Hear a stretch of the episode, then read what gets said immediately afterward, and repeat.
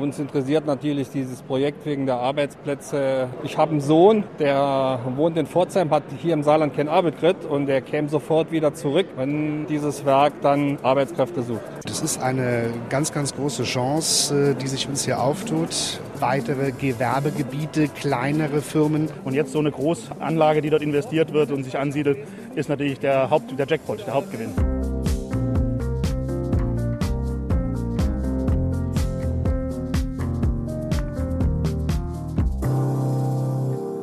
Das war vergangenen November nach langer Durststrecke mal wieder eine sehr positive Nachricht für den Wirtschafts- und vor allen Dingen Autostandort Saarland. Eswold kommt in Saarland eine Batteriefabrik. Bis zu zwei Milliarden Euro Investition und 2000 Jobs hängen an dieser Entscheidung. Das klingt sehr gut.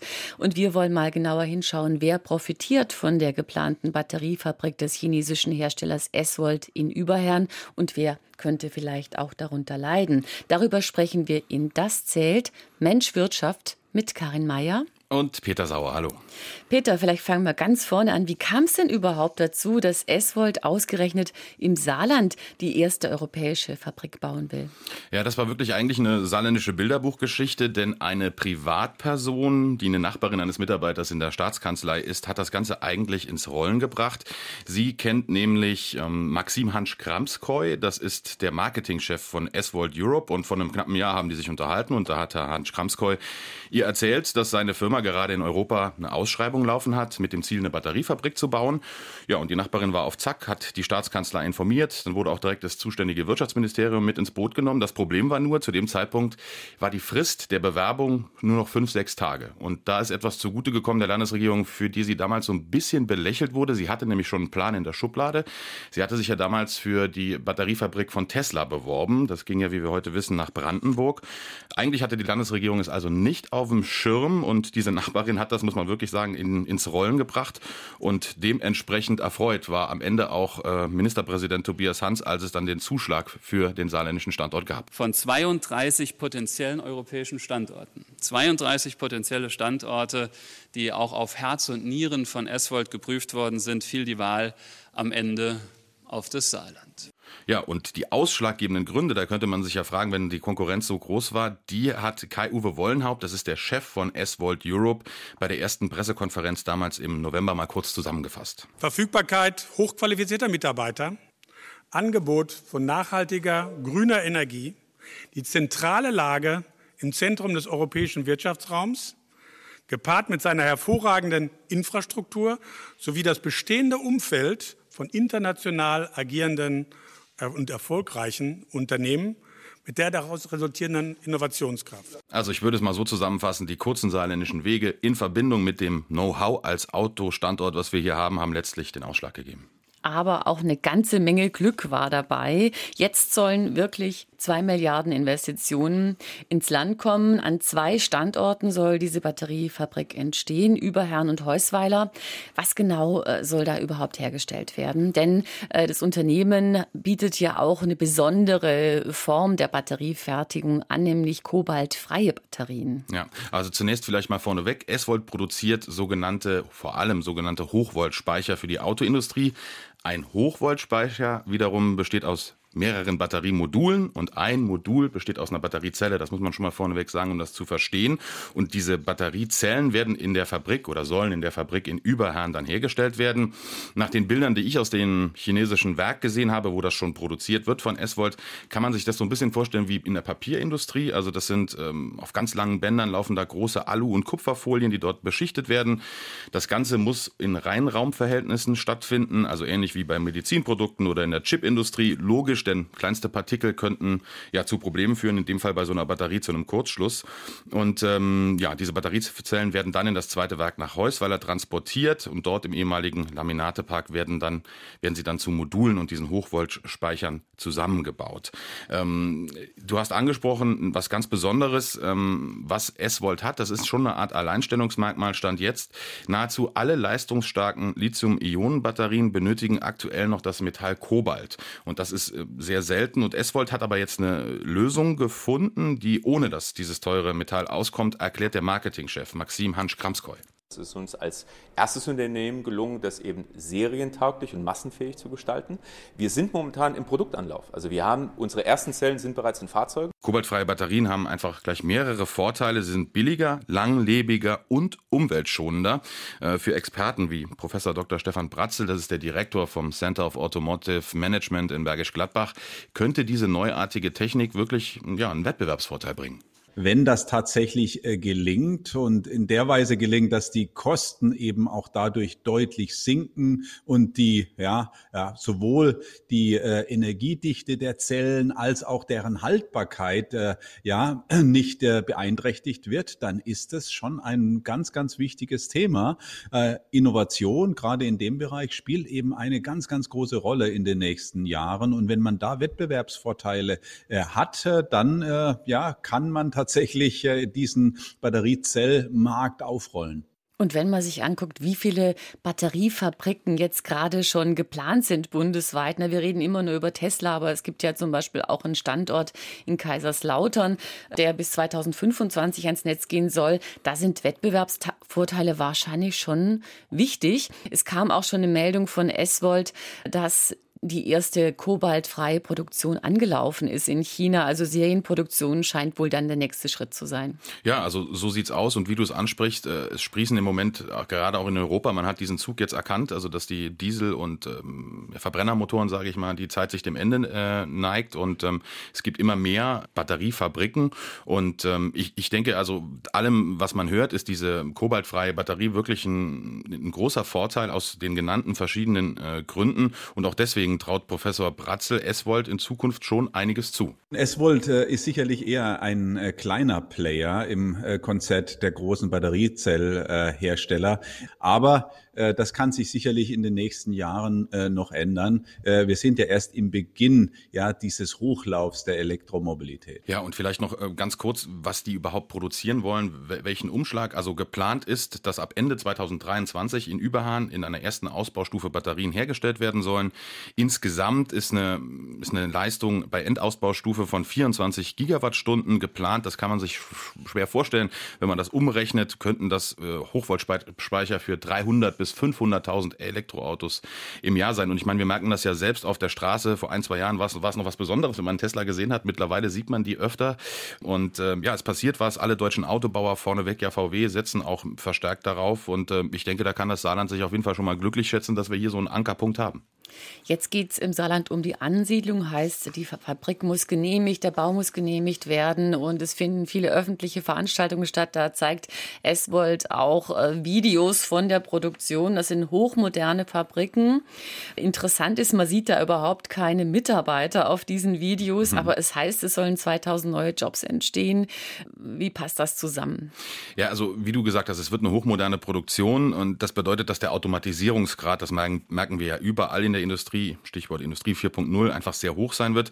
Ich schätze jetzt einfach mal so, ohne dass ich da genaue Zahlen habe, wäre so eine Produktionsanlage vor zehn Jahren gebaut worden, wäre es vermutlich mit 3000, 4000 Mitarbeitern gewesen. Aber der Grad ist halt einfach, also die ähm, Automatisierung nimmt weiter zu. Der Großteil der rund 2000 Jobs, das sagt Eswold, soll in der Batteriezellfabrik in Überhahn entstehen und sie suchen wirklich ein breites Spektrum. Also sie brauchen Mitarbeiter für die ähm, Materialaufbereitung, für die Logistik, für den Beschichtungsprozess zu überwachen, die einzelnen Batteriezellen dann zusammenzubauen. Es werden aber auch Ingenieure und Chemiker gesucht. Ähm, aber es sollen halt ja auch durch die S-Volt-Ansiedlung im Saarland weitere Jobs entstehen. Das hofft zumindest die Wirtschaftsministerin Anke Rehlinger. Ohne dass man dazu jetzt ein großes Gutachten in Auftrag gibt, würde ich mal schätzen, dass wir auf jeden unmittelbaren Arbeitsplatz, der bei S-Volt entsteht, mal mindestens noch einen draufrechnen können. Eins ist klar, also für den Wirtschafts- und vor allem dem Autostandort an der Saar ist die S-Volt-Ansiedlung schon eine Art Meilenstein. Und ähm, auch noch mal kurz zu den Videos, die du eben angesprochen hast in China. Ich hatte auch mit denen gesprochen. Es wäre auch ganz gut, wenn ihr mal Videos hättet, wo man Menschen sieht. Gibt es die denn auch? Und äh, bei denen ist das einfach ein anderer Ansatz. Bei denen ist das so, je weniger Menschen dort zu sehen sind, äh, spricht das für eine gute Qualität, weil der Automatisierungsgrad eben so hoch ist. Deswegen ist das gar nicht so unüblich, dass dort auch nicht Menschen äh, jetzt in, in, in, Massen zu sehen sind, sage ich mal.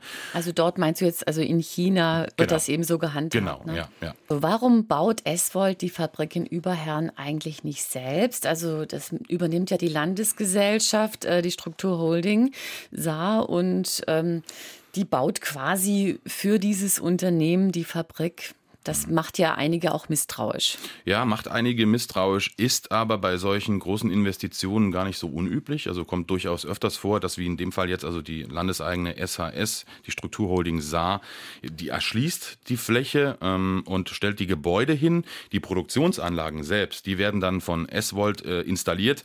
Und unklar ist aber noch, ob S-Volt mietet kauft oder mietkauft. Ähm, der SHS-Geschäftsführer Thomas Schuck betont aber, mit dem Geld der Steuerzahler sollen keine Risiken eingegangen werden. Wir werden nicht in eine Vorleistung gehen, ohne eine klare vertragliche Regelung mit S-Volt dahinter. Ja, also und beide sind im Moment äh, darüber am Verhandeln. Es ist noch kein Ergebnis bekannt, aber ich denke, dass das in den nächsten Wochen äh, folgen wird. Und zum Jahreswechsel soll der genehmigte Bebauungsplan dann schon feststehen, ja. Das ist ehrgeizig, aber nochmal ein Blick auf dieses äh, Geschäftsmodell der SAS, der Landesgesellschaft. Der Ford Supplier Park, also der Zuliefererpark von Ford, wurde ja auch nach diesem Modell gebaut. Ne? Und äh, auch eine Bosch-Tochter wurde schon nach diesem Modell gebaut. Also im Saarland ist das ein durchaus übliches Modell. Die geplante Batteriefabrik sorgt in Überherrn und Umgebung jetzt nicht nur für Begeisterung. Wir haben ja am Anfang gehört, dass Leute mhm. eben auf neue Arbeitsplätze hoffen. Anwohner haben inzwischen zwei Bürgerinitiativen gegründet. Was haben die eigentlich gegen die Fabrik? Ja, also die kritisieren, die kritisieren gleich mehrere Punkte. Vorneweg sollte man aber sagen, es ist so ein bisschen, finde ich, ein ganz passendes Beispiel wie mit den Windrädern. Also jeder will sie eigentlich haben, erneuerbare Energien, aber keine, keiner will sie im eigenen Vorgarten haben. Und dasselbe ist eigentlich hier. Für das Land, das haben wir ja schon rausgearbeitet, ist es einfach eine, eine große zukunftsträchtige Chance. Das muss man so sagen. Zur Wahrheit gehört aber eben auch, dass sich für die Anwohner schon einiges ändern wird. Ich meine, du warst ja auch schon dort auf dem äh, Linzler Feld. Das ist wirklich beschaulich. Das ist eine grüne Wiese rundherum Wald. Also ähm, und ähm, da ist ein 900 Seelenort, äh, der direkt dort an dieses äh, Grundstück angrenzt, äh, Friedrichweiler. Ähm, und äh, die in Friedrichweiler und auf der anderen Seite im Überherner Ortsteil Wohnstadt haben sich jeweils, hat sich jeweils eine Bürgerinitiative gegründet und ähm, ja, aktuell ist es einfach, wie gesagt, sehr beschaulich, dort viel Wald drumherum und Peter Lawson, der die BI in Friedrichsweiler mitbegründet hat, mitgegründet hat, beschreibt die Situation so. Wir waren mit dem ganzen Dorf eigentlich in Schockstarre, als wir gehört haben, dass da 150 Meter neben unser Haus eine äh, Gigabatteriefabrik gebaut wird. Und ähm, ja, dann hat, hatten wir halt die Idee von der Bürgerinitiative für die zu gründen und äh, quasi auch das Dorf ein bisschen aufzuwecken. Ja, und das ist eigentlich auch gelungen, muss man sagen. Der Großteil der, der Menschen, ähm, der Bürger dort hat sich für die Gründung der BI ausgesprochen. Sie erhoffen sich dadurch natürlich zum einen mehr Informationen zu bekommen, denn verändern soll sich ja schon einiges. Also äh, unter anderem sollen zwei Straßen verlegt werden. Im Kern geht es den beiden Bürgerinitiativen aber wirklich um zwei Punkte. Das ist zum einen die Nähe der Fabrik zur Wohnsiedlung und der Wasserverbrauch. Und wenn man sich jetzt vorstellt, man wohnt im Grünen, hat einen Blick auf ein freies ja. Feld und soll dann plötzlich auf eine Fabrik gucken, das ist, glaube ich, auch eine Angst. Wobei äh, laut diesen Plänen wird ja da so ein grüner Wall um die Fabrik gebaut sodass man weiter ins Grüne gucken könnte. Aber der Wasserverbrauch, der treibt auch die Naturschützer um. Es gehen ja, sind ja zu Beginn enorme Zahlen genannt mhm. worden, wie hoch der Wasserverbrauch sein wird. Der aktuelle Stand hört sich jetzt ganz anders an. Warum wird überhaupt so viel Wasser benötigt in der Batteriefabrik? Na, zum einen für die Kühlung. Also hatte ich ja eben schon mal angedeutet, die Batteriezellen werden ja unter Reinraumbedingungen hergestellt. Das bedeutet, man braucht wirklich eine konstante Temperatur permanent. Und äh, der zweite Punkt ist der Beschichtungsprozess der Anoden- und Kathodenfolien, also für die Batteriezellen. Und S-Volt Europachef Wollenhaupt sagt dazu. Wir möchten beispielsweise die Herstellung von Anoden- und Kathodenmaterial so umwelt- und ressourcenschonend wie möglich gestalten. Daher arbeitet S-Volt gezielt an Trockenbeschichtungsverfahren. Dies erlaubt den Einsatz von Lösungsmitteln sowie den Wasser- und den Energieverbrauch signifikant zu senken. Also Sie arbeiten an diesem neuen Verfahren Trockenbeschichtung. Das würde dann wirklich noch mal einiges an Wasser einsparen. Aber das ist jetzt noch nicht marktreif. Zu Beginn, wie du gesagt hast, standen da wirklich ganz unfassbar hohe Zahlen im, im Raum. Grund ist laut S-Volt, man bezog sich dabei auf Werte aus der bestehenden Batteriefabrik in China, in Jintan. Das liegt aber rund, wenn man sich das mal auf der Erdkugel das vorstellt, rund 2000 Kilometer südlicher als das Saarland. Heißt also, hier bei uns ist es im Mittel deutlich kühler zum einen, sodass der Wasserverbrauch für Überhahn, so sagt sagt es S-Volt, rund 75 Prozent geringer sein soll als ursprünglich prognostiziert. Also man muss irgendwie sagen, die haben ja am erst zuerst ähm, auch uns gleich geantwortet, Sie haben keine Zahlen zum Wasserverbrauch und haben dann den Wasserverbrauch für das chinesische Werk genannt. Das kommt Ihnen jetzt so ein bisschen zum Nachteil, mhm. diese Offenheit, denn äh, die zweite Bürgerinitiative, die kritisiert das jetzt ganz stark. Ne? Ja, also konkret soll der Wasserverbrauch mittlerweile, haben Sie halt Zahlen genannt, in der ersten Ausbaustufe, also das wäre quasi das halbe Werk, sage ich mal, bei circa 560.000 äh, Kubikmeter Wasser pro Jahr liegen. Im Endausbau wäre es dann also quasi eine Million äh, Kubikmeter Wasser. Ähm, zum Vergleich habe ich mir einfach mal die Zahlen unserer Landeshauptstadt äh, angefragt. Laut Stadtwerke Saarbrücken Saarbrücken lag der Verbrauch der Landeshauptstadt im vergangenen Jahr insgesamt bei 7,4 Millionen Kubikmeter. Also wird die Fabrik wohl circa ein Siebtel des Wasserverbrauchs von Saarbrücken haben, wobei Eswold immer betont, dass man bei diesen Zahlen großzügig gerechnet habe. Man rechnet also effektiv eigentlich mit einem geringeren Verbrauch und alles, was man von vergleichbaren Batterieproduzenten hört, also zum Beispiel Tesla oder das, was auch in Lautern geplant ist, ähm, äh, sind das alles Zahlen, die in einem gleichen Korridor liegen. Klar, ist schon viel Wasserverbrauch, aber es soll wohl deutlich geringer sein als das, was ursprünglich äh, dort rumgeistert. Die Bürgerinitiativen prangern ja auch an, dass das Linzlerfeld in einem Wasserschutzgebiet liegt. Ähm, da erschreckt man erstmal so ein mhm. bisschen, wenn man das hört, aber ist das unüblich? Nein, eigentlich überhaupt nicht. Ich war da auch im ersten Moment, dachte ich, oh, Wasserschutzgebiet, äh, geht das überhaupt? Grundsätzlich gibt es, das muss man vielleicht mal vorneweg sagen, drei Wasserschutzzonen. Die erste liegt wirklich direkt an der Quelle, also an dem Brunnen. Dort sind die Auflagen besonders streng. Das Linzlerfeld liegt in der letzten, also in Schutzzone 3. Das heißt, auch hier dürfen zum Beispiel natürlich keine wassergefährdenden Stoffe in den Boden gelangen, Chemikalien oder Klärschlamm zum Beispiel. Und zuständig dafür ist das LUA bei uns im Saarland, das Landesamt für Umwelt und Arbeitsschutz beim Umweltministerium angesiedelt. Und mit denen hatte ich mich mal unterhalten und das relativiert diese Kritik an der Wasserschutzzone dann schon, denn demnach hat das Saarland auf seiner Fläche rund 30 Prozent Wasserschutzzonen der Kategorie 3. Also da lässt es sich ja überhaupt nicht vermeiden, ähm, dass Industrie- und Produktionsstätten in diesen Zonen liegen. Das LUA schätzt zum Beispiel, dass allein im Gebiet des Stadtverbandes Saarbrücken und im Kreis Homburg jeweils etwa 30, äh, jeweils etwa 50 solcher Unternehmen ihren Sitz in der Zone 3 haben. Das ist in Homburg zum Beispiel Bosch oder Scheffler. Also zudem betont es wollte ja immer, dass in Überherrn ein emissionsfreies Werk entstehen soll. Gibt es das überhaupt? Also das, was Sie dort anbieten wollen, äh, ist natürlich, also Sie holen grünen Strom beispielsweise und ähm, wie gesagt, wollen nichts imitieren. Äh, also das heißt, es soll wirklich eine emissionsfreie Fabrik sein. Das, das muss man natürlich dann abwarten, wie es dann im Endeffekt wirklich kommt. Äh, wichtig ist aber natürlich auch nochmal zu wissen, dass diese, dieser ganze Prozess ein umfangreicher umfangreiches Genehmigungsverfahren ähm, durchläuft. Also zum Beispiel müssen im Rahmen des Bundesemissionsschutzgesetzes allein eine Vielzahl von Gutachten eingereicht werden. Und mal zum Vergleich, da haben wir eben auch schon mal kurz drüber gesprochen, Tesla geht da ganz anders vor. Also die bauen ihre Fabrik in ihre Batterie- und Fertigungswerk in Brandenburg eigentlich ohne vorher alle Genehmigungen äh, zu haben. Äh, Elon Musk und sein Team haben ja auch schon gesagt, in Deutschland, das dauert alles so lange. Da hat Elon Musk sogar die deutschen Behörden kritisiert ja. und hat äh, sich dafür eingesetzt, dass man mal diese Vorgänge ein bisschen beschleunigt. Ja, ja, und also einfach mal zum Vergleich. Also dort liegen bisher nur vorläufige Befugnisse für einzelne Bauabschnitte vor. Das ist juristisch wirklich sehr wackelig und wird dort natürlich von den Anwohnern auch zu Recht stark kritisiert. Mein Eindruck ist aber, dass die Landesregierung hier im Saarland wirklich versucht, das komplett äh, so ein Vorgehen zu vermeiden. Sie will den, ich sag mal, klassischen Weg gehen, also den, den, den vorgesehenen Weg, erst alle Genehmigungen einholen, dann wird gebaut. Und ähm, da hat die Politik, habe ich den Eindruck, hier auch aus den vergangenen Jahren ein bisschen gelernt. Gern, das hast du eben auch schon mal angedeutet. Es geht ja auch vor allen Dingen um Transparenz. Und mein Eindruck ist, ich glaube, den kannst du bestätigen, dass die Landesregierung schon versucht, über, äh, in Corona ist das natürlich schwierig, aber über Webveranstaltungen, Bürgerveranstaltungen, den Informationsstand, der aktuell vorliegt, hat auch wirklich weiterzugeben. Es gab mehrere Bürgerinfoveranstaltungen. Es sollen auch noch welche folgen. Und ähm, ja, vor allen Dingen das Wirtschaftsministerium und ähm, die SAS stehen da in meinen Augen Rede und Antwort. Auch S-Volt-Vertreter haben, haben sich schon, schon geäußert.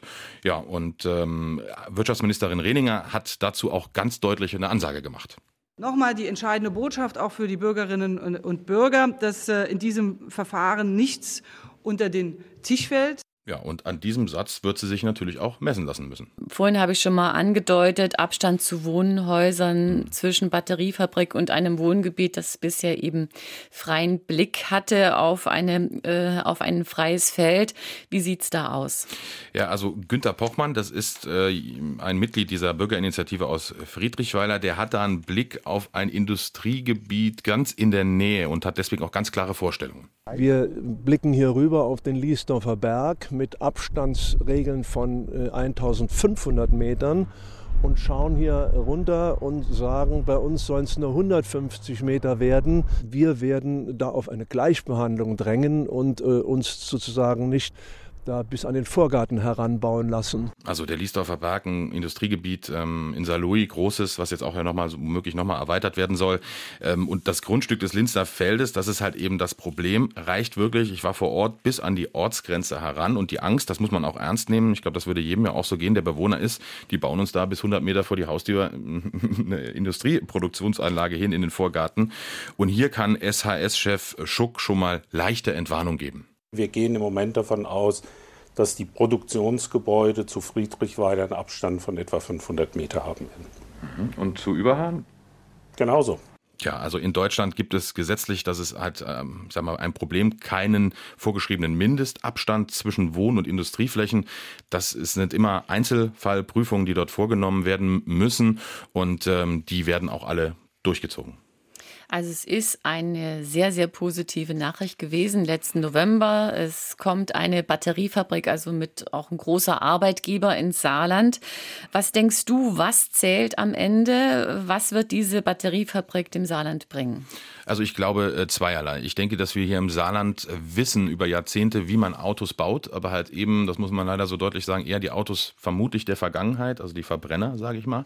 Und wir haben aber dieses Know-how natürlich und äh, die Elektro, der Elektroantrieb wird mit Sicherheit zukunftsfähig sein. Das heißt, für den saarländischen Wirtschaftsstandort was Arbeitnehmer, äh, Arbeitsplätze angeht, ist das mit Sicherheit ein sehr positiver äh, Fakt und also man erhofft sich, dass natürlich auch dadurch weitere Arbeitsplätze hier angezogen werden.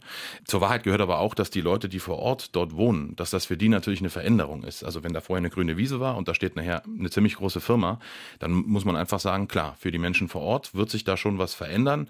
Aber so wie ich das wahrnehme, Stand jetzt, bemüht sich die Landesregierung darum, das wirklich im Einklang zu tun. Und wir werden den Prozess natürlich weiter verfolgen. Ich glaube, das wird schon auch noch spannend, weil die Leute natürlich auch dafür kämpfen, dass ihr, ja, ihr Wohnbereich, sag ich mal, möglichst idyllisch bleibt. Und es könnte wirklich eine Schlüsselinvestition sein, mit der man nochmal also eine ganz neue Branche eigentlich hier ansiedelt. Ja, definitiv. Also das ist mit Sicherheit eine, das haben wir auch zum Einstieg schon gesagt, eine der wichtigsten Investitionen der letzten zehn Jahre, würde ich mal auf jeden Fall sagen, weil es halt einfach auch sinnbildlich für eine ganz neue Entwicklung steht.